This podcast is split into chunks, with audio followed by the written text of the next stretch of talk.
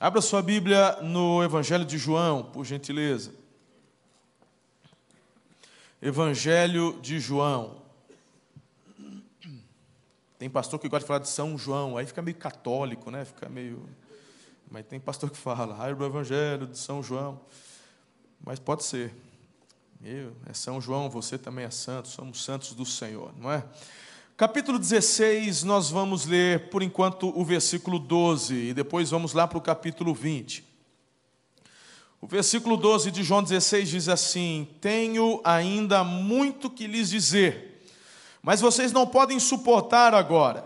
Mas quando o Espírito da Verdade vier, ele os guiará a toda a verdade. Não falará de si mesmo, falará apenas do que ouvir e lhes anunciará o que está por vir ele me glorificará, porque receberá do que é meu e o tornará conhecido a vocês. Tudo que pertence ao Pai é meu, por isso eu disse que o Espírito receberá do que é meu e o tornará conhecido a vocês. Mais um pouco, e já não me verão, um pouco mais, e me verão de novo. Por enquanto, até aqui. Eu fico me perguntando é, sobre a forma como Jesus trabalhava com os seus discípulos. Se você quiser dar um título para essa mensagem, você pode colocar discernindo os tempos ou discernindo o momento, enfim. Na verdade, o que eu sinto da parte do Senhor é que a igreja ela está numa fase onde ela precisa despertar ainda mais para algo que ele quer realizar e fazer nesse tempo, nessa geração. Eu gosto muito quando Lucas, o médico Lucas, discípulo de Jesus, ele ao escrever o livro de Atos, quando se refere a Davi, ele fala: "Cumprindo Davi todos os propósitos do Senhor em sua geração". Uau! Ah, isso é demais, irmão. Isso é demais. Você cumprir no seu tempo aquilo que o Senhor quer que você faça. Então, o que eu tenho compartilhado e falado com a igreja? Sim, claro, nós somos a igreja, mas eu tenho feito uma pergunta: quem é a igreja? E eu tenho levado as pessoas a declararem: eu sou a igreja. Porque muitas vezes, não tirando a questão da unidade, que inclusive eu falei de manhã, que sem unidade não vai para frente, sem unidade não tem aliança, sem unidade a coisa não anda. Mas, por outro lado, Muitas vezes, quando pensamos em termos de igreja, a nível de igreja, quando pensamos sobre conquista, avanço, falamos sobre isso hoje de manhã, olhamos para a igreja e gostamos de olhar apenas no plural, nós. Por quê? Pastor Sebastião está fazendo, pastor Marcos está fazendo, o fulano está fazendo, o missionário está fazendo, a casa do oleiro está fazendo, os levitas estão tá cantando. Quer dizer, eu estou aqui na igreja, eu venho de domingo, eu dou o meu dízimo, eu sou generoso com as minhas ofertas, a igreja está fazendo. Mas quando você responde, quem é a igreja? E você fala, eu, aí eu quero saber se a resposta continua valendo. Porque no que diz respeito à igreja, quando o Senhor vier tratar com cada um, meu irmão, não adianta você chamar o pastor. Espera que eu vou chamar o pastor Bastião, que é meu pastor. Aí ele fala contigo como é que está o negócio da igreja. Não, meu irmão, quando. Porque um dia. Nós vamos dar conta, hein? Porque a gente gosta das bênçãos, mas não nos atentamos que foi Jesus quem contou a, a parábola dos talentos. Deu cinco para um, dois para outro e um para outro. Quem lembra disso, irmão? Mateus capítulo 13, se não me falha a memória, não é isso? Hã? 25, obrigado. Versículo 13, acho que é isso então. A partir do versículo 13. Aí é interessante que depois de um tempo, o senhor que distribui os talentos, ele volta, fala, o que você fez com cinco? Ah, eu dobrei, tem dez. Bom, show de bola, hein? Você que tinha dois, dobrei, estou com quatro. Maravilha. E você que tinha um? Ah, eu fiquei com medo de perder, que eu sei que o senhor é um senhor muito assim, né? Ponta firme. Enterrei. Tal teu um de volta. Meu irmão, sobrou para ele, foi lambada, foi, foi peia. E ele tomou aquele um dele e deu porque tinha dez. E Jesus fala na parábola que o povo ainda ficou assim: ah, tinha dez, vai ganhar mais. Fala a verdade se nós não somos assim. Não fazemos e criticamos quem está fazendo. E Jesus fala: Pois quem tem bastante vai ganhar mais. Vocês não estão entendendo. Porque a minha obra precisa ir, avançar. Somos chamados para transformarmos a realidade onde nós estamos inseridos. O que precisamos entender como igreja, diga, eu sou a igreja. Isso, eu sou a igreja. Porque da próxima vez que você falar, ah, porque a igreja, a igreja não ora, você vem para a vigília, tem meia dúzia. Lembra que você é igreja. Você estava na vigília? É porque a igreja não evangeliza. Então, você, é igreja, você tem evangelizado. Que a igreja não contribui, você tem contribuído. Então, meu irmão, trate a igreja você é a igreja, porque o Senhor, ele vai cuidar, ele trabalha no coletivo, mas ele vem aqui, ó. Ele é o Deus pessoal, de relacionamento. É comigo e é contigo. Estamos juntos? Aleluia. Então Jesus ele está trabalhando na cabeça aqui dos seus discípulos, porque Jesus não tinha só 12 apóstolos, não, gente. Era a multidão que seguia Jesus. Acabei de falar que o Lucas, ele não era apóstolo, mas eu chamei o Lucas de discípulo. O Lucas não era contemporâneo a Jesus, o que ele escreve é daquilo que ele ouve, faz pesquisa, mas se tornou um discípulo. Mas quando Jesus andando aqui pela terra, tinha muita gente que andava com ele.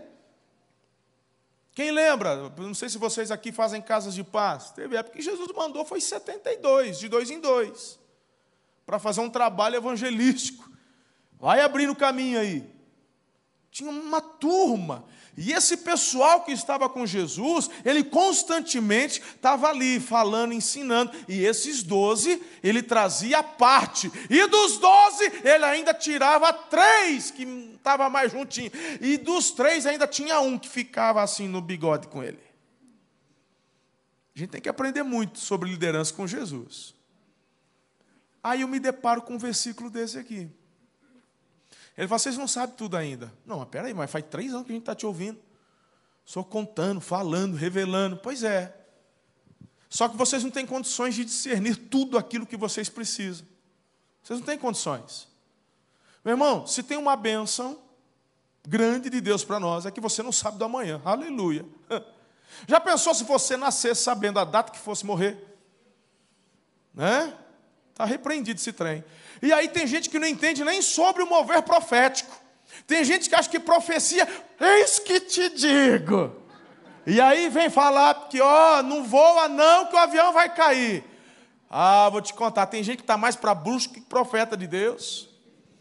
A, a, o ministério profético tem a ver com você te aproximar mais do Senhor, trazer você mais perto do Senhor, revelar o coração do Pai ao teu coração e extrair o ouro de Deus que está dentro de você. Meu irmão, tem gente que não consegue entender o que é o ministério profético, não. Graças a Deus que tem muita coisa que a gente não sabe. Eu não sabia de nada das provações que eu ia passar em Araçatuba. Graças a Deus, senão eu não tinha ido. Porque quando eu estava atravessando, quis ir embora. Se eu soubesse, eu não tinha ido. Você e eu não sabemos. Graças a Deus.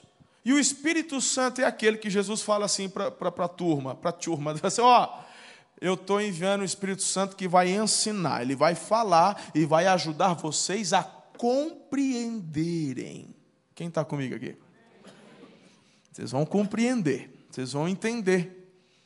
É Ele quem vai ensinar. E Ele não vai falar dele, vai falar da minha parte. Porque eu bem que poderia falar, mas vocês não podem ouvir agora. Mas Ele vai falar. Só que em algum momento da igreja, Pastor Sebastião, não sei o que aconteceu conosco. Nós abafamos aquele que tem o recado que o cabeça tem para a igreja. Aí tem gente que fala assim: nós já temos a palavra de Deus, aleluia, é a santa e inerrante palavra de Deus, eu creio, eu creio, aleluia. Mas você vai falar para mim que Deus não fala hoje? Você vai falar para mim, meu irmão, que, que só palavra basta? Só palavra basta, seu pastor herege. Tá bom, irmão. Mas quantas vezes você estava orando, e o Espírito de Deus falou no teu espírito. Ele pode ter falado a palavra, como acontece muitas vezes, graças a Deus. Mas quantas vezes ele testifica através da natureza, através de um louvor, através de um abraço, através de um olhar. através da voz dele que ecoa, porque a Bíblia diz que o Espírito de Deus testifica com o nosso espírito de que somos filhos dele. Quantas vezes no momento de grande tribulação que você está desesperado, você não consegue ver luz no final do túnel e o Espírito de Deus ele traz uma paz que você não consegue entender, meu irmão. A vaca, ela está atolada no brejo. A vaca, não, você fala assim, não tem trator que tira essa vaca de lá. Aí, mas de repente, do nada, uma paz. Fala é o Espírito Santo.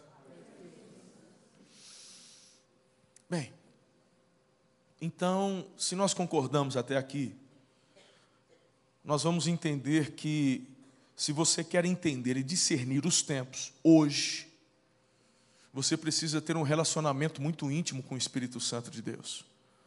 O, o, o próprio Senhor Jesus chama ele de o outro consolador.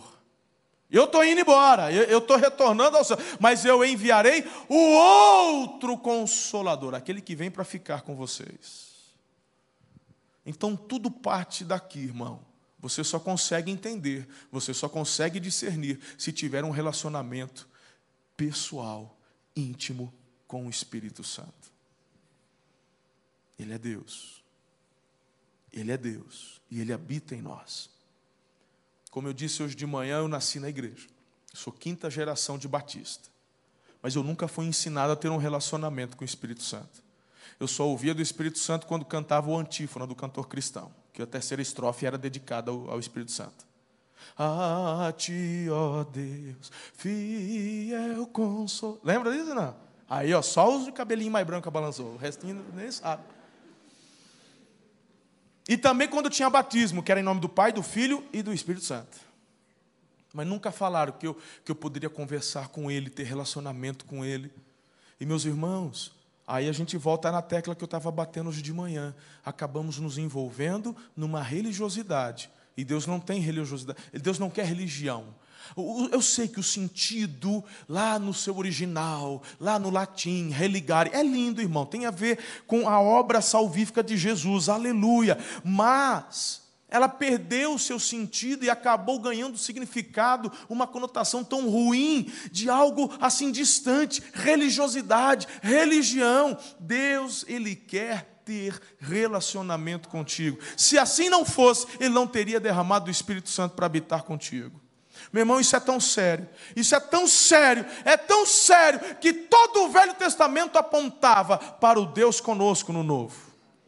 E eu não estou falando de Jesus que viria. Porque, por exemplo, quando falamos da arca, eu acho que eu falei sobre Davi durante o acampamento, falei, né? Quando Uzá foi ajudar a trazer a, a, a arca, né, para Jerusalém e, e eles tiram da casa de Abinadab, né? Usar, filho de Abinadab, estão trazendo. Só que a arca estava onde? Em cima de um carroção. Meu irmão, você pode comprar um Camaro zero para botar a presença. Porque lembra que a arca representa a presença. Aí o Uzá vai lá, a arca estava caindo, irmão, porque o carroção tropeçou numa pedra, ele manda a mão ali e morre fulminado. Deus mata. Por quê? Davi fica desacursoado, Davi, a, casa, a arca vai para a casa de Obed-Edom, Davi volta para Jerusalém desacursoado. Três meses depois, o Obed-Edom está prosperando, está tudo lindo, maravilhoso. O Davi fala: então Deus está nesse negócio. Aí ele fala: tragam minhas escrituras. Davi vai ler, aí ele fala: o que, que eu fui fazer? Onde já se viu transportar a arca em carroção de boi? A arca, ela tinha umas argolas nas suas extremidades, um, um varão de acácia que era revestido de ouro, passava no meio da argola, porque ela tinha que ser transportada pelos sacerdotes. Já era uma, um apontamento. O Velho Testamento é sombra do Novo, sim ou não? E já apontava para aquele que habitaria em nós, o Espírito de Deus. A presença do Senhor, meu irmão, ela não é celebrada num templo, pelo amor. A presença de Deus é celebrada em nós, nós transportamos a presença, é um privilégio tão extraordinário. Eu estou falando do Espírito Santo. E Jesus diz: quer discernir os tempos? Pois bem, ele vai falar. Agora, como é que você consegue compreender se você não conversa com ele? Como é que você vai compreender se tão pouco você lê? O que está aqui revelado por Ele e Ele vai aplicar ao seu coração. Então eu gostaria agora no capítulo 20 de fazer uma comparação entre dois ministérios.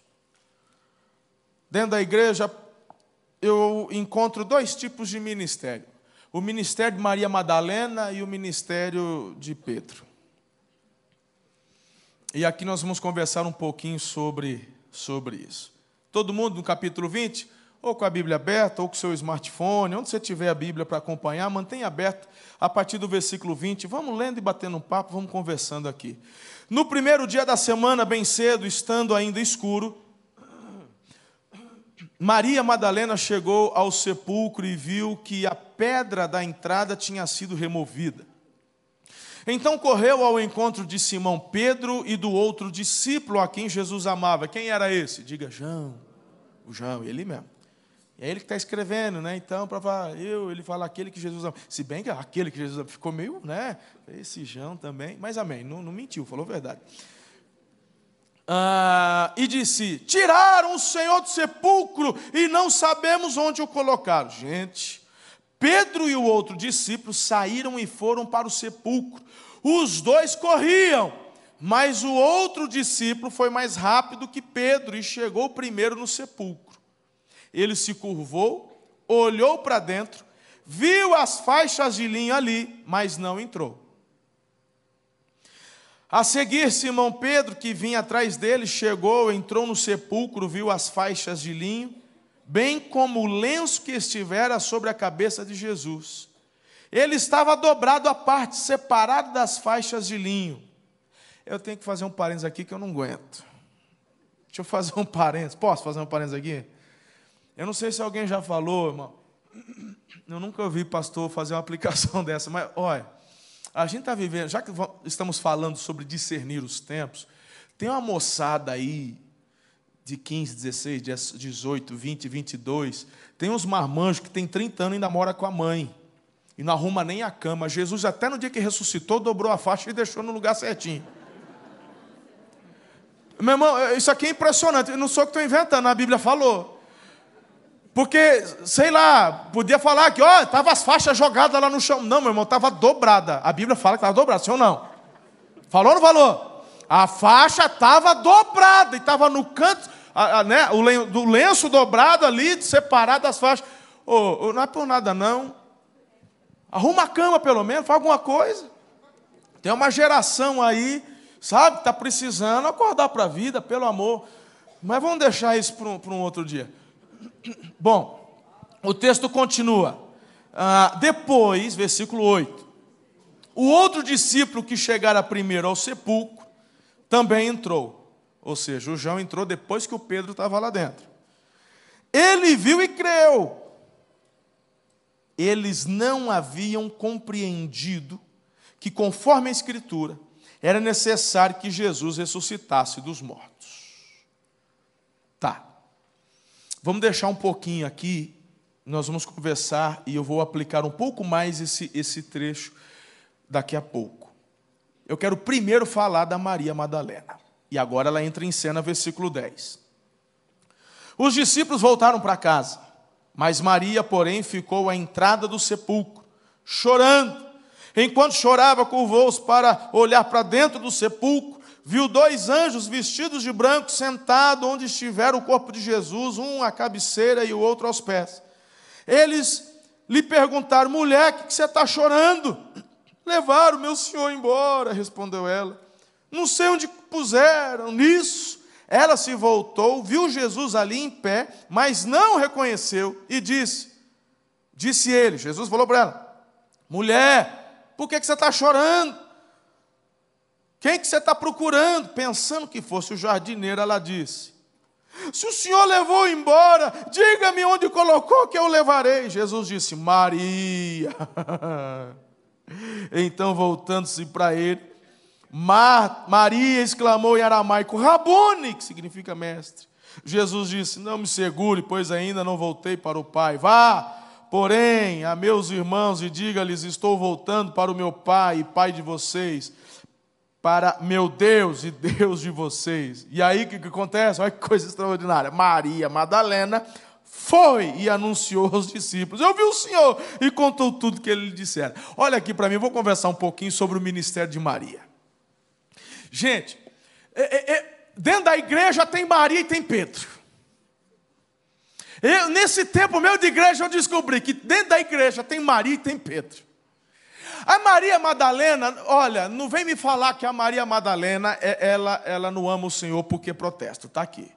Ela foi, tanto que ela é a primeira, que ela vai lá para a beira do sepulcro chorar as pitangas. Ai, meu Senhor. E quando ela vai, aí é, é ela quem vê que o túmulo está vazio, tiraram a pedra. Ela apavorada, chama os discípulos. Os discípulos falam: não acredito, não, eu não estou entendendo, não acredito. o que, que foi? Levaram o Senhor embora. Eles também estão assim, ó. Não lembrar de nada do que Jesus. Quando eles chegam, aí a Bíblia fala: eles creram. Lembra disso? Acabamos de ler. Mas a Maria, porque assim que eles creram, o que, que eles fizeram? Voltaram, irmão. Eles voltaram. E a Maria faz o quê?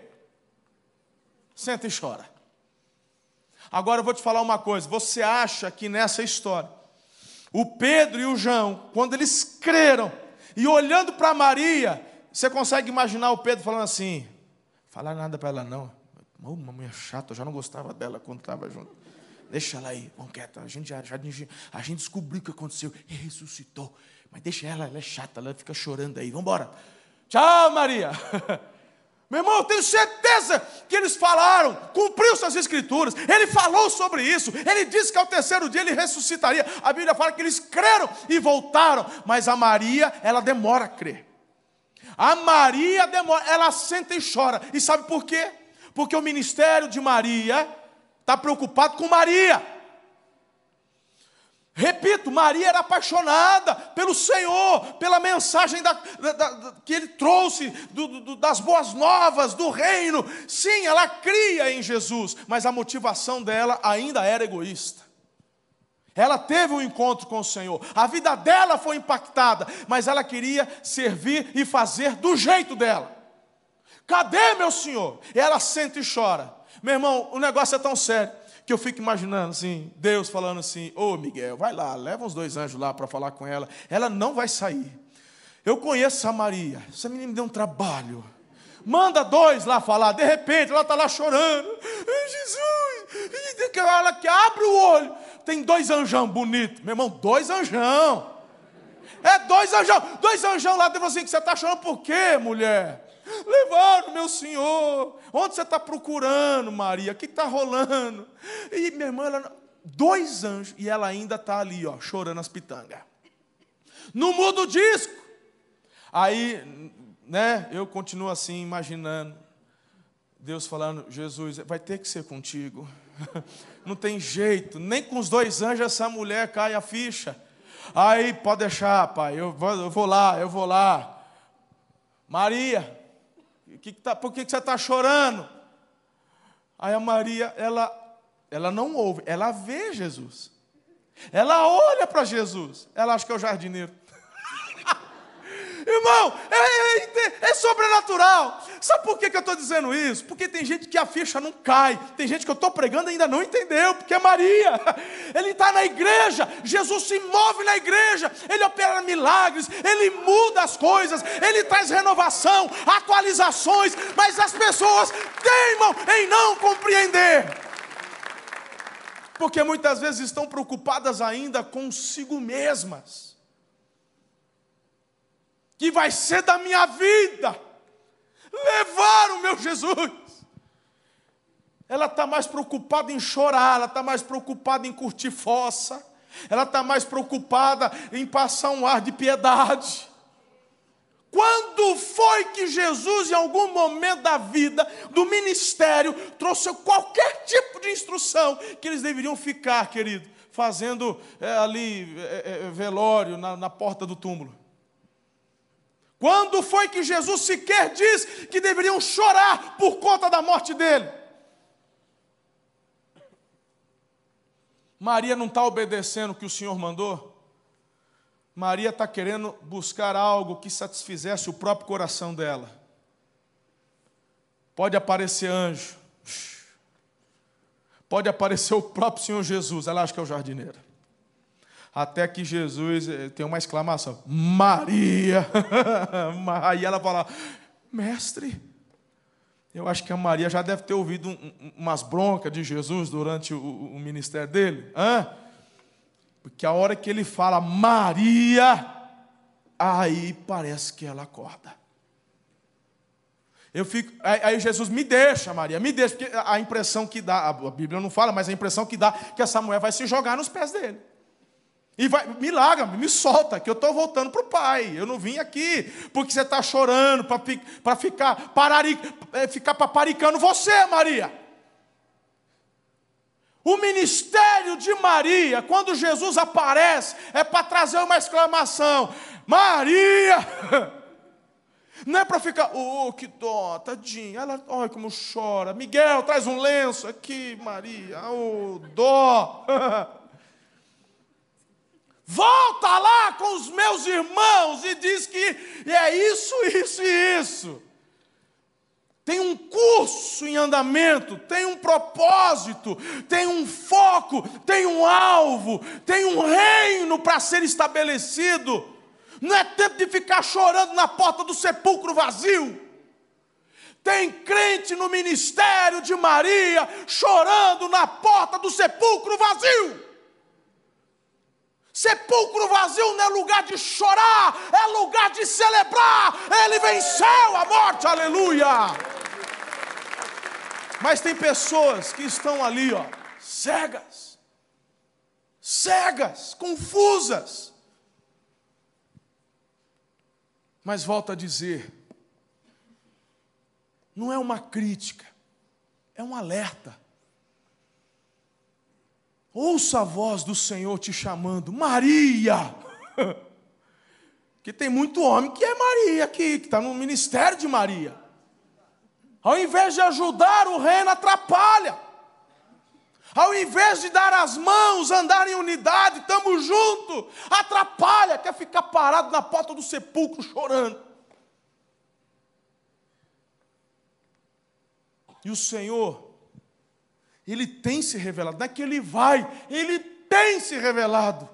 Em nome de Jesus, que seus olhos espirituais, seus ouvidos espirituais, sejam abertos nessa noite, para que possam de fato ver e ouvir o Senhor os chamando para o lugar profético de vocês, para o destino profético de vocês, que não é na porta do sepulcro. Já estive várias vezes em Jerusalém, já visitamos ali o jardim do túmulo. Tem gente que chega lá, abre o bocão e chora, dá show, esperneia, Ei, gosta. Aí eu falei, é a Maria, ó. É a Maria. Mesmo você pode se emocionar. Primeiro, não dá nem para ter 100% de certeza que aquele é o lugar. Não dá para ter, irmão. Não dá para ter. Tem um que é onde os católicos, os ortodoxos, os, eles dividem um lugar. E tem um outro que parece, na minha opinião, na minha opinião, eu acho que realmente é nesse jardim. Tem tudo a ver com os relatos bíblicos. Mas não dá para bater o martelo, tenho certeza absoluta. Mas não dá. Né? Mas você entra ali, você relembra, foi naquele, foi naquela região, você está na, na, terra, é, foi por ali. Se não foi naquele sepulcro, tem algum outro que está escondido, mas foi por ali. Nós celebramos a ceia. Até nos emocionamos em gratidão a Deus porque Ele deu a vida dele por nós. Mas nós, irmão, irmãos, celebramos. E quando saímos de lá, saímos com um coração ardendo para ardente em continuar aquilo que Ele nos deu como missão para fazer. Quem está entendendo? Quem está comigo até aqui? Vamos continuar? Vamos lá. Então, você já pegou o ministério da Maria, né? Versículo 19.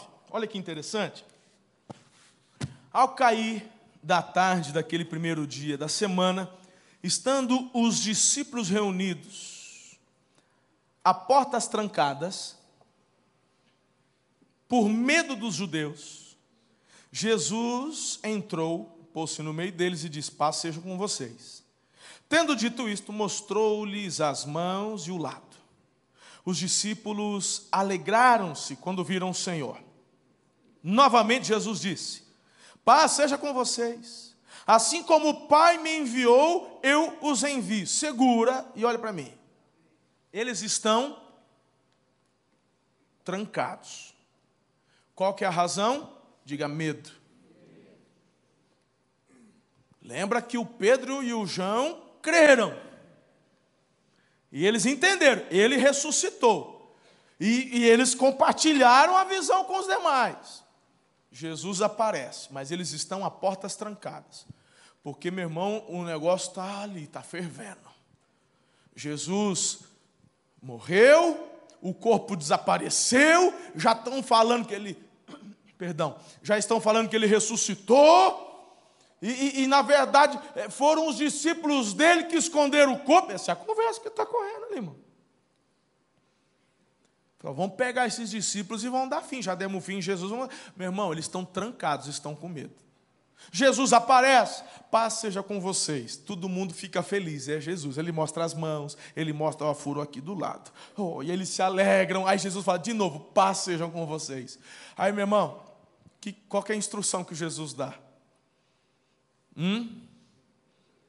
Ele fala assim: ah, assim como o Pai me enviou, eu Pensa um pavor que toma conta. Se eu estou trancado com medo de morrer, Jesus fala: bora sair. Meu irmão, eu, a Bíblia não fala, mas eu imagino Jesus olhando para a cara deles, eles assim. Eu não. Pai Pedro, você primeiro. eu estou com medo, eu não quero morrer. Meu irmão, não sobrou um quando Jesus foi preso, né? de doze discípulos, um negou, o outro traiu e dez correu. Não, não ficou ninguém. E a galera está trancada agora, com medo. E Jesus fala: Deus me enviou. Isso, aleluia, Deus me enviou. E assim como Ele me enviou, eu envio você. E agora, o que você faz diante dessa? Vamos entrar no ministério profético que Jesus tem para você e para mim hoje. O ministério profético que Jesus tem para nós não é um ministério baseado em nossos medos, não é um ministério baseado em nossas necessidades, como Maria, isso aqui tudo de Maria. Não é um ministério baseado no nosso conforto. O ministério profético de Jesus para nós hoje é um ministério, irmão, que nos leva, repito, ao nosso destino profético. Aí, quando Jesus dá a orientação do destino profético, o medo que já estava no coração se aflora, e o que, que você faz? Prepara um discurso bem bonito? Tenta convencê-los, como é que o general faz em tempo de guerra? É, quem já ouviu filme, eu gosto de assistir filme de guerra. É? Os generais, irmão, quando o negócio está feio, eles são reconhecidos muitas vezes pelo discurso. Hoje nem tanto que eles ficam só ali, né? mas na época, na época de Napoleão, mais antigamente ainda, o rei ia na frente da tropa lá. Hã? Na época do povo de Israel, das batalhas, o sacerdote tinha que estar lá, a arca tinha que, era o senhor dos exércitos. Hoje é um bom dia para você morrer, soldado. Você vai ser lembrado pela tua coragem. Lembra disso? Não é? Será que desse jeito eu consigo convencer os discípulos? Vai, irmão, bora, bora pregar, vamos sair. Vamos assumir responsabilidades. Vamos colocar essa Curitiba de cabeça para cima. Será que só discurso convence? Eu não sei você, irmão. Eu não sei o que você tem feito. Mas eu quero te aconselhar a fazer o que Jesus fez. Perceba que nós aqui ainda não temos Pentecostes. Pentecostes está para acontecer. Mas Jesus precisa dar um embasamento para a ordem que ele havia acabado de dar. E só tem uma forma de fazer sentido dentro deles a ordem que recebem de Jesus. E Jesus faz o seguinte. E com isso, versículo 22, está tudo coladinho ali, ó. E com isso soprou sobre eles e disse: Recebam o Espírito Santo. Aí, irmão, tem batista que fala assim: isso, isso, isso não é coisa de igreja batista, não, ficar soprando. Né? Ah, eu gosto de citar só para ver os batistão, daqueles do Papa Amarelo, irmão. Não tenho o que falar, porque é Jesus quem soprou, né? Se fosse o Pedro ainda, esse Pedro, ele volta e meia fazer uns negócios esquisitos. Mas fala de Jesus agora, aí, irmão. Eita, que jeito, né? Cheque mate. Não tem como correr, não tem. É Jesus. A gente não vai fazer sopro. Não vamos fazer. De, como é que é? é? Teologia do sopro aqui, não. Fica tranquilo, não é disso que eu estou dizendo. Mas a pergunta que eu faço é: eles receberam ou não? Sim, porque Jesus soprou sobre eles. A grande questão aqui da experiência foi uma experiência isolada. O Espírito Santo não vem para ficar, o Espírito Santo vem para testificar uma ordem que Jesus havia dado, porque na hora que eles recebem o Espírito Santo, por ordem de Jesus, o medo vai embora faz sentido, nós vamos. Não é bacana isso, irmão? Então, sabe qual a melhor estratégia que você e eu temos para entrarmos, discernirmos os tempos, a atualidade, entrarmos e corroborarmos para que as transformações de fato aconteçam? É sermos cheios do Espírito. Cheios do Espírito. Agora, sobre a plenitude do Espírito, a gente pode falar num outro dia, num outro momento, porque aí a gente entra em Pentecostes, porque aqui é uma experiência isolada, mas depois, depois o Espírito Santo vem. Quem se lembra de Atos 2? Todo mundo, né? Estamos juntos. Aleluia. Atos 2, de novo, a Bíblia diz: estavam trancados no cenáculo, orando. Se você fizer as contas, morte, ressurreição, tal, Pentecostes, festa da colheita, dez dias pelo menos. A princípio eram 500 pessoas, mas do dia que, no dia que desceu tinha 120. É difícil perseverar na oração, na busca, a gente sabe disso. Bem, eles estavam trancados, e de novo, o que está aqui em João 20 acontece e relata para a gente. Eles estavam trancados e o medo era o medo de morrer.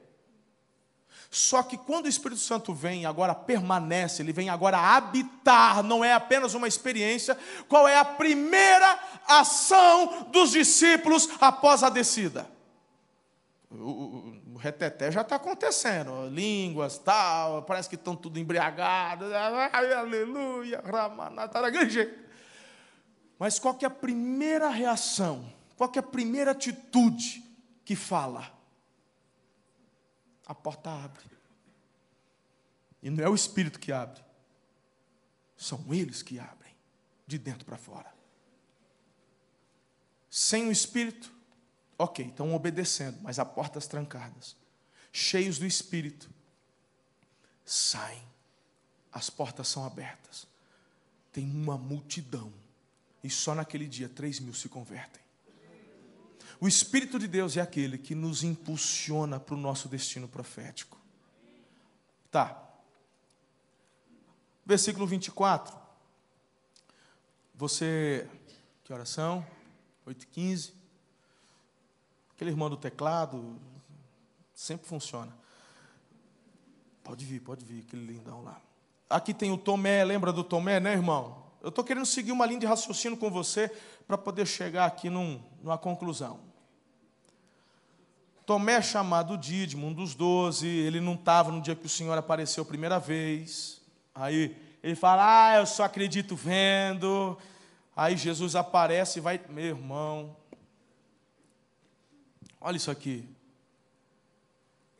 Versículo 25: Se eu não vir as marcas dos pregos nas mãos, não colocar meu dedo onde estavam, se não puser a minha mão, não crerei. Ele, ele falou, não falou? Agora, 26. Uma semana mais tarde, os seus discípulos estavam outra vez reunidos e Tomé com eles, apesar de estarem trancadas as portas. Olha a ênfase das portas trancadas, para você entender. Jesus entrou, se colocou no meio deles, falou: Pai, sejam com vocês. Je... Meu irmão, Jesus nem quebra o gelo, hein? Ele nem quebra o gelo. Ele fala: Vem cá, Tomé, põe dedo aqui. Aí, Tomé. Você quer saber o que isso significa? Que mesmo que você não possa vê-lo, que mesmo que você não possa senti-lo, não significa que ele não esteja, porque ele está.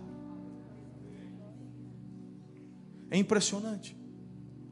De fato, Tomé, quando ouviu deles, o Senhor visivelmente não estava mais. Mas nós estamos falando não do Jesus homem, nós estamos falando do Jesus Deus glorificado, que tem seus atributos novamente, atributos da onipresença, da onisciência, da onipotência. Ele já estava lá. O ministério profético consegue discernir a presença dEle, celebra a presença dEle. Agora, ah, queridos, lembre-se que ainda não chegou Pentecostes. Agora veja só, versículo 1 do capítulo 21. Depois disso, Jesus apareceu novamente aos seus discípulos à margem do mar de Tiberíades. Foi assim. Eu gosto da forma como ele. Foi assim, deixa eu te contar. Olha que, olha que legal estavam juntos Simão Pedro, Tomé, chamado Dídimo, Natanael, de Caná da Galileia, os filhos de Zebedeu e os dois outros discípulos. Presta atenção. Vou pescar, disse Pedro. E eles disseram: Nós vamos com você. Eles foram, entraram no barco mas naquela noite não pegaram nada.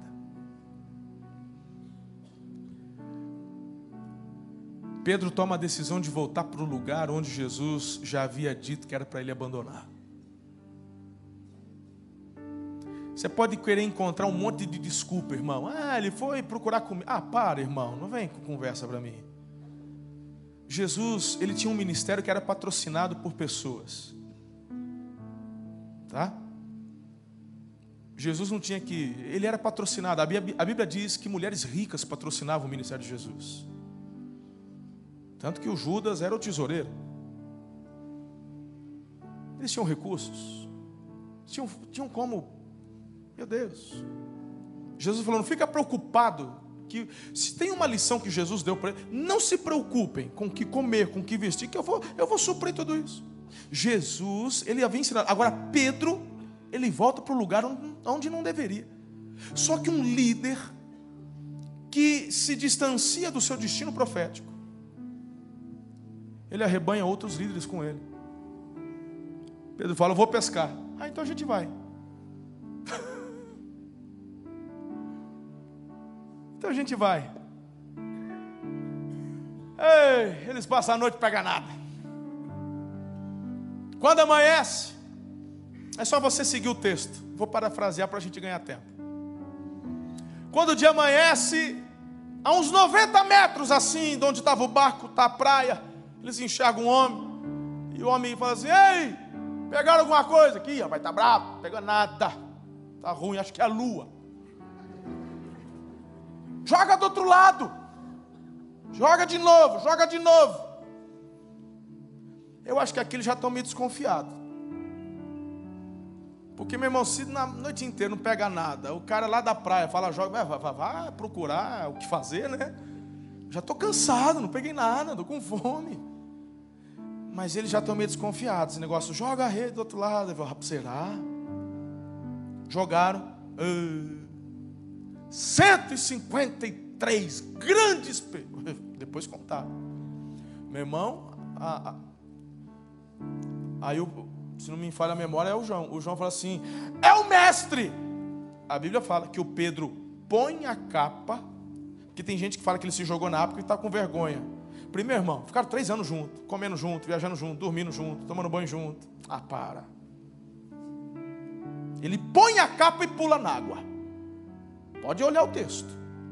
Ele põe a capa e pula. Os demais pegam os peixes e chegam na praia. Quando ele chega na praia, meu irmão, Eu não sei você, se fosse eu no lugar de Jesus, eu, se fosse eu, pastor Marcelo, eu falava assim: Deus, Pai, eu vou falar uma coisa. Olha esses onze que sobrou mal acabado aí, ó. Estão fazendo tudo errado. E eu ensinei, só sabe. Olha, eu cheguei a perder a paciência. Lembra aquela vez que eu falei, ah, até quando que eu vou estar? Me dá mais uns três meses que eu preparo mais onze, aí mais doze. Já estou de olho num tal de Saulo aí, ó. Me dá. Esse, esse se fosse eu. Meu irmão, quantas vezes você e eu. Chega, hein, acabou. Não tem mais chance. Não aguento mais. Você é muito cabeça dura. Ó, acabou minha paciência com você. Mas Jesus, quando eles chegam na praia, não tem sermão, tem churrasco. Se fosse aqui em Curitiba, no, porque lá também não é mar, é, é, um lago, você sabe, né? Podia ser o lago de vocês aqui embaixo. Só que aqui não ia ter peixe, ia ter um, uma costela, aleluia. Lá tinha peixe na brasa. Eles chegam lá, aí Jesus fala: Vocês estão com fome? Mas eu, a gente está, Jesus. Come! Tem churrasco, peixe na brasa, vem, vem comer. Tem pão também. Aí Jesus fala assim: pega uns peixinhos que vocês pescaram e traz também. E aproveita. Ah, vocês pescaram.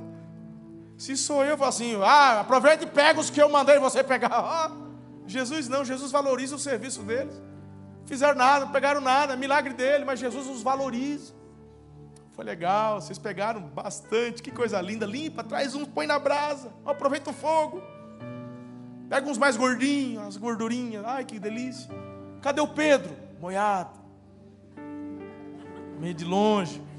O pessoal ali, euforia, um monte de peixe, aquela coisa toda, o pessoal já pegando os nacos de carne, comendo e tal, Jesus alegre, o Pedro tentando sair do foco. A hora que está todo mundo ali comendo, entretido ali, Jesus fala: Ô Pedro, vamos conversar, chega aí, vamos conversar. Vamos, Jesus, vamos conversar. Eu acho que o João ficou meio, olhou, o João, esse João era, o João estava, porque ele que escreve, né? O João estava meio de lado, ouvindo. E depois você, você vê que no, no, no final do diálogo, ele aponta para o João, o João estava ali tudo participando. Aí Jesus fala assim para o Pedro: Então, rapaz, você está molhado, o que foi, filho? Ah, esse, deixam tudo para mim, Jesus. Você já sabe, tive que tirar o barco, limpar a rede. Não, e aí, como é que tá as coisas? Não, tô ótimo. Pedro, você me ama? Oh, Jesus, poxa vida, claro, ó, demais. Então, Pedro, show. Cuida do, do meu rebanho, Pedro. Mas aí, será que vai chover hoje, Pedro? Ah, Jesus, está com cara. Está parecendo também nublado. Então. Tá gostoso o peixe? Estava, estava. Bom, uau. Esse peixe não é daqui não, hein? Só trouxe da onde? Foi. Ah, Mandei os anjos que trouxeram ali, não sei de onde pegaram, não. Ô Pedro, você me ama? Jesus, eu te amo. Claro. Pastoreia minhas ovelhas, Pedro. Como é que está a sogra, Pedro? Ô oh, Jesus. Ah, a mulher está com a saúde de ferro, desde aquela vez que orou. Aquela mulher está assim, vendendo saúde. Já enterrou umas três compadres, uma comadre dela lá e ela firme.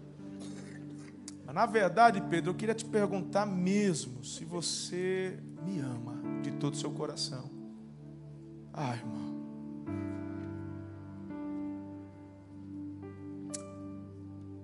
Pedro não aguenta. Pedro fala, Senhor. Eu sei o que está acontecendo. Eu sei que está pegando. Eu sei porque eu disse que, que ia estar tá contigo. Eu disse que nunca te negaria. Eu tento fazer as coisas, mas quando eu vejo, eu fiz do jeito errado. Ah, Jesus. Eu me lembro como se fosse hoje, três anos atrás, aqui por aqui, o Senhor falou, larga as redes e vou fazer você pensar. Eu falei, meu Deus, é a chance da minha vida.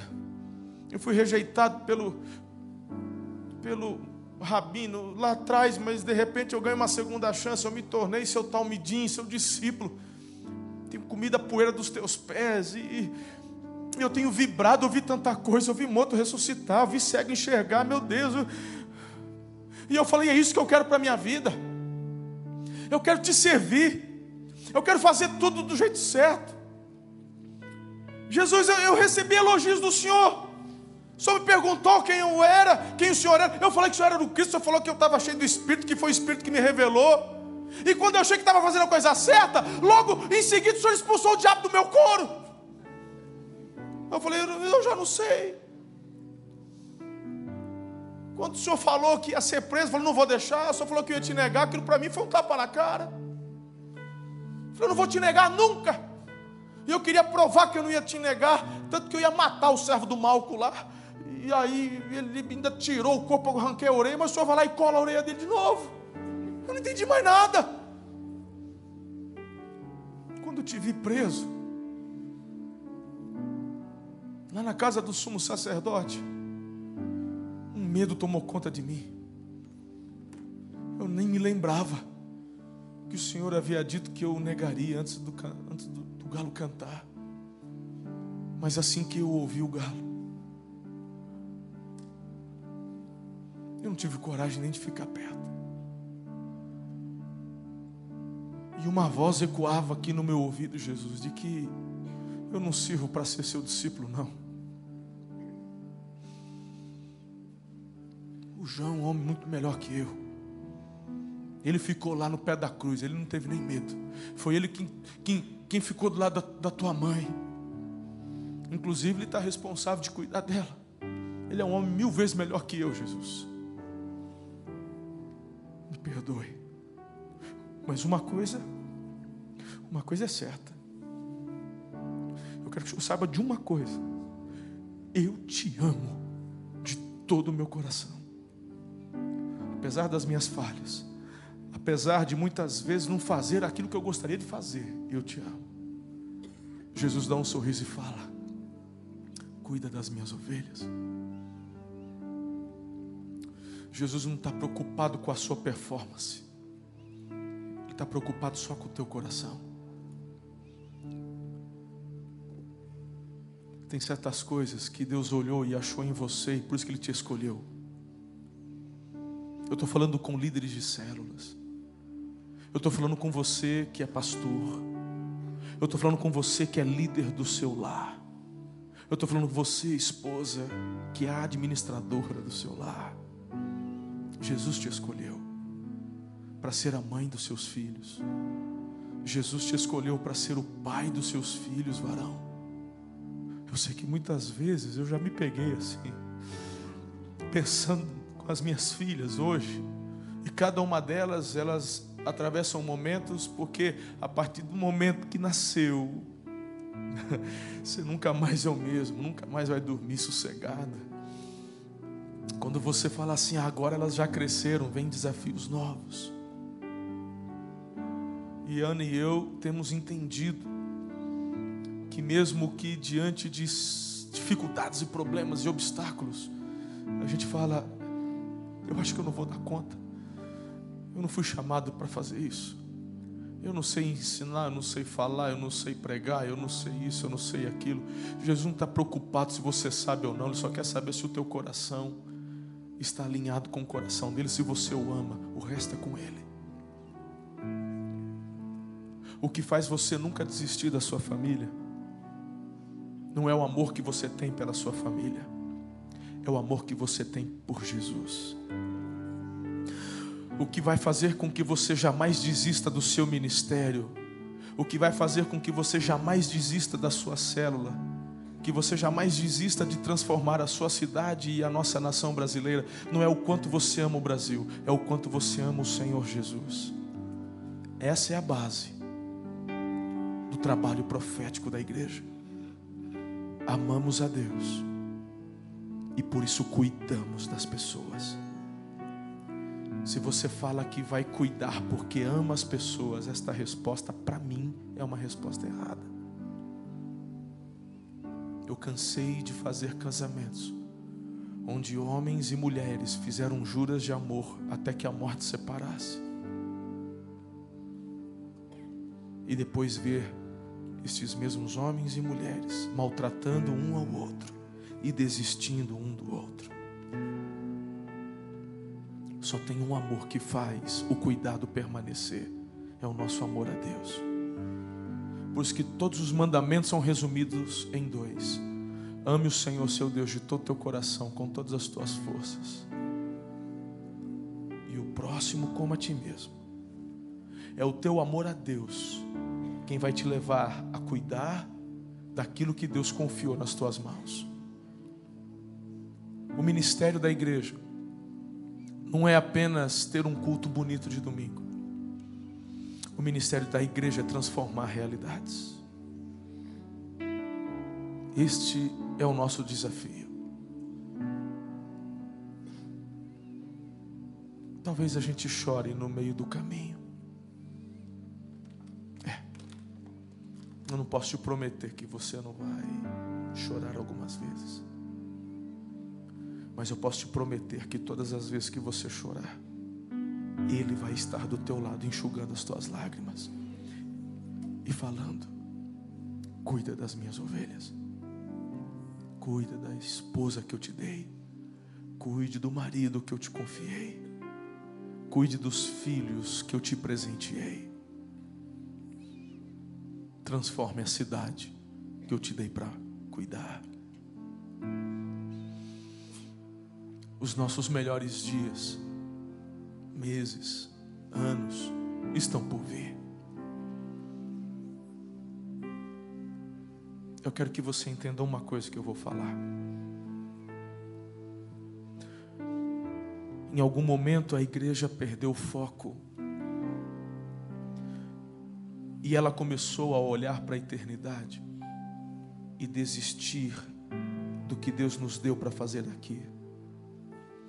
Deus nunca nos disse para desistirmos daqui em detrimento do que esperamos na glória. O que esperamos na glória é uma viva esperança que nos impulsiona a continuar fazendo a diferença aqui. Muitos irmãos têm dito, pastor, o mundo jaz no maligno. A minha Bíblia diz, e a sua também, que por um homem entrou o pecado no mundo, é o primeiro Adão. E quando o pecado entrou, tudo veio da ordem para a desordem. Mas Romanos diz que Deus enviou o segundo Adão que redimiu todas as coisas, que é Cristo. E juntamente com Cristo, tudo foi redimido. Deus nunca fez o mundo para o diabo. Deus nunca fez o mundo para os demônios sapatearem. Quando eu olho a obra da criação, quando eu vejo tudo sendo feito com tanta excelência, com tantos propósitos bem definidos, e por fim ele coloca o homem à imagem e semelhança dele, e o homem recebe a ordem: governem, usufruam, multipliquem. O diabo vem tentando tirar esse presente mas quando Jesus vem, ele restaura. E para quem ele confere o privilégio de restaurar, diga para a igreja.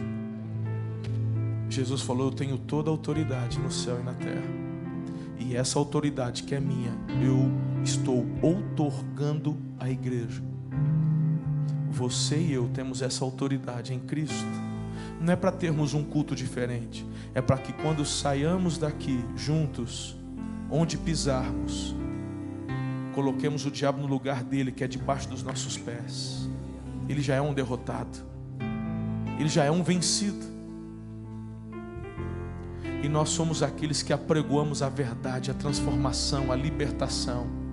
E é dessa forma que Curitiba, Araçatuba, o Brasil vai sendo transformado. Você e eu somos a resposta para esse tempo. Que em nome de Jesus, que em nome de Jesus, assim como Davi, você e eu, quando terminarmos o nosso tempo aqui, possam falar a nosso respeito. O José, ele cumpriu os propósitos de Deus para a sua geração. O Sebastião, o Marco, eles cumpriram os propósitos de Deus para a geração deles. Não é como começa que vale, é como termina que conta. E é nesse projeto que eu estou envolvido. E por estar tão imerso nesse projeto, é que eu vim aqui para te provocar a juntos fazermos deste mundo um lugar melhor. Porque só o Evangelho tem poder para fazer isso. Não é a política, é só Jesus. Você e eu temos a resposta para eles. Coloque-se em pé, em nome de Jesus.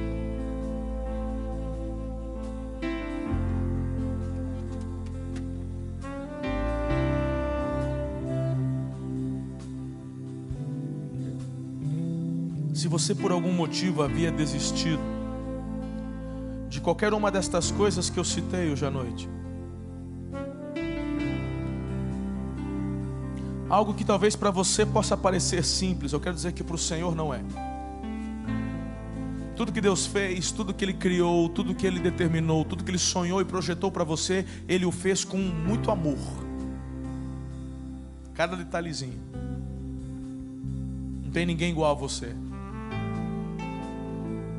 Eu quero, em nome de Jesus, inspirá-lo a retomar o projeto que você, quem sabe, por algum motivo, estava meio que abandonando.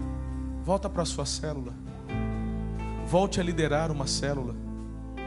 Volte a fazer parte dos ministérios. Dê o braço para quem está do seu lado na, na, no trabalho que você está fazendo e fala assim: Eu não vou desistir. Me perdoe que eu estava meio desanimado eu estava achando que eu precisava dedicar tempo para outras coisas, mas Jesus ele me pegou de jeito domingo à noite e ele me deixou bem claro que eu tenho que buscar em primeiro lugar aquilo que ele colocou no meu coração para fazer e todas as demais coisas ele vai estar tá suprindo, ele vai me ajudar a fazer tudo com excelência para a glória dele. Então eu não vou desistir daquilo que ele tem me confiado a fazer. Pode colocar meu nome aí, eu vou trabalhar aí no, no, na casa do oleiro. É, não, eu não sei pregar, é para lavar banheiro. Me, me, me coloca lá, eu vou. Não, mas quem trabalha tem que pagar. Não, eu entendi, pode pôr, eu já estou economizando, eu vou pagar, eu vou trabalhar. Eu não vou desistir, não, vou fazer parte. Porque eu, eu entendi. Eu não consigo ver Jesus, mas Ele está vendo. Eu não vou fazer igual o Tomé, não. Eu não vou pagar a vergonha que o Tomé pagou. Eu entendi. O meu chamado é para agora, é para esse tempo. Quando você for para o carro hoje, irmão, quando você lá no estacionamento entrar no carro, fechar a porta, pega na mão da sua esposa e diga: Eu vou me esforçar para cada dia ser um marido melhor para você. Eu vou me esforçar a cada dia para ser um pai melhor para os nossos filhos. Porque eu entendi que esse é um projeto que Deus me confiou. E mesmo me achando incapaz, eu entendi que é Ele quem me capacita a cada momento. Se Jesus não desistiu do Pedro, se Jesus não desistiu de nenhum dos seus discípulos, eu entendi que Ele também não vai desistir de mim. Aí, minha irmã, seja sábia. Olha para ele e já dá um beijo nesse homem. E eu tenho certeza que coisas lindas o Senhor tem reservado para a vida de vocês.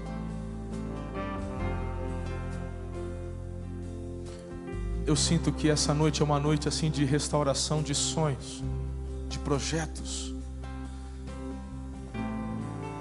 de você revalidar suas alianças com Deus, com a igreja de Jesus, com seus pastores.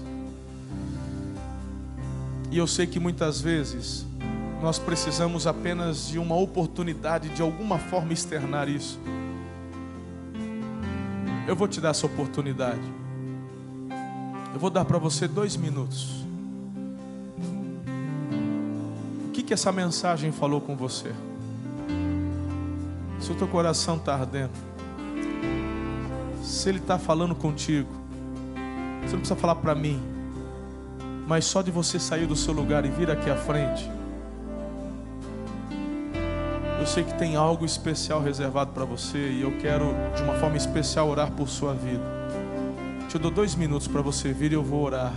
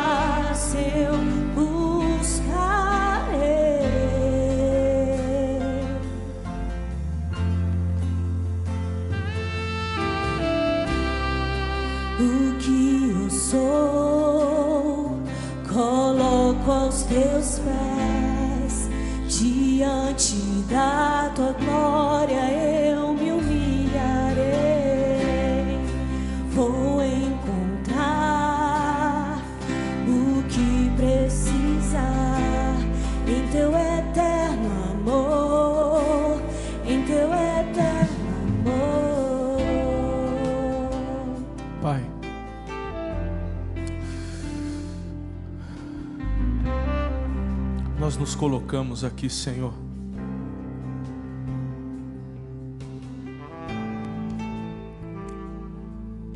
Em rendição diante de Ti. Ah, Jesus.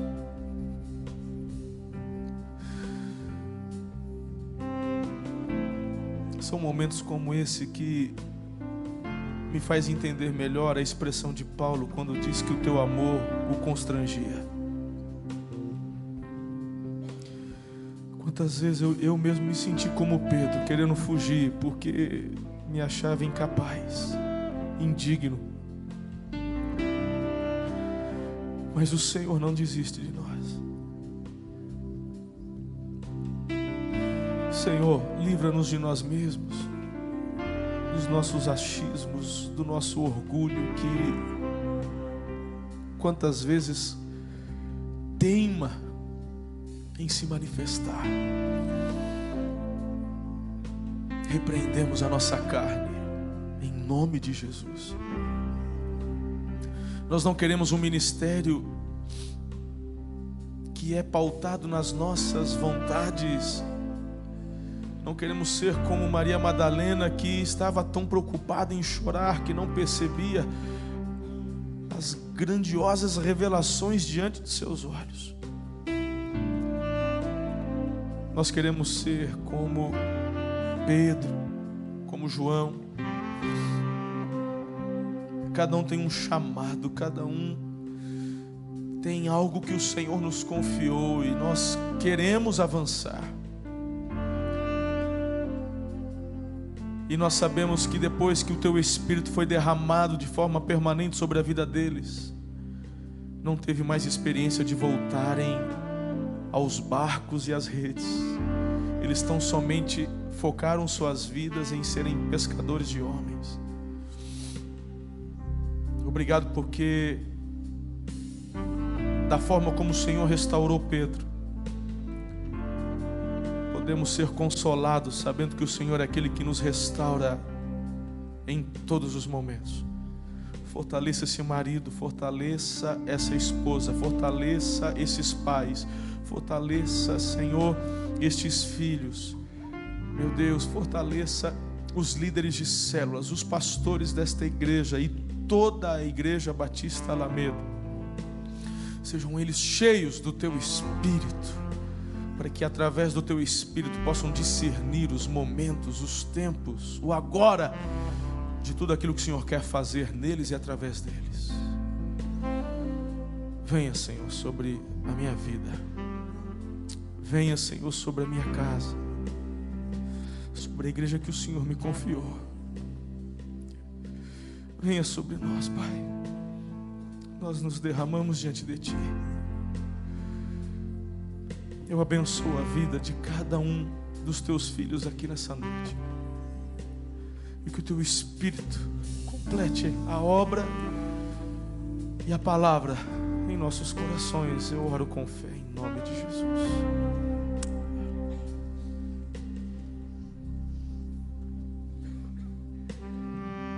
Podem ficar em pé, por favor.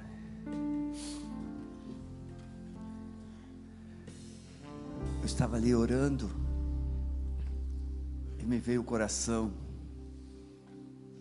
como é que Jesus se sentiu quando todos foram embora? Como é que Jesus se sentiu quando, antes mesmo de ele ser preso, ele já sabia que todos iriam? Mas o texto bíblico diz: tendo amado os seus, os amou até o fim. Não importa o que já fizemos até aqui. O que importa é o que estamos sendo chamados para fazer. Pode ser um começo, um tempo novo hoje. Você já falou coisas e não foi à frente. Já prometeu e não cumpriu. Já voltou e esqueceu. Mas quem sabe hoje o Espírito Santo disse, como Pedro, você me ama mesmo? E foi isso que mexeu comigo. Que nós às vezes amamos mais a igreja do que Jesus. Às vezes nós pastores não desistimos por causa de vocês da igreja. Não desistimos por causa da estrutura. Temos responsabilidades com a administração, com com os recursos financeiros. Mas hoje Deus me ajudou através da palavra. Se eu amar o Senhor acima de tudo isso, eu não preciso me preocupar com isso. Se eu amar o Senhor, eu vou conseguir amar você. Se eu amar o Senhor, os recursos virão. Se eu amar o Senhor, as muralhas se quebrarão. Se eu amar o Senhor, o inferno vai tremer. Você está entendendo? Então, grande segredo, saia daqui decidido a amar o Senhor. E se você realmente ama o Senhor, você precisa decidir não ficar um vaso inacabado. É só o primeiro dia. O barro está se tornando vaso. Amanhã o vaso vai se completar, mas na terça o Senhor vai encher o vaso. E eu quero desafiar você, viu, Gessão? Não falte amanhã. 20 horas nós estaremos aqui, porque o melhor de Deus está por vir. Dê um abraço gostoso no seu irmão, abençoe a vida do seu irmão e vá na paz, em nome de Jesus.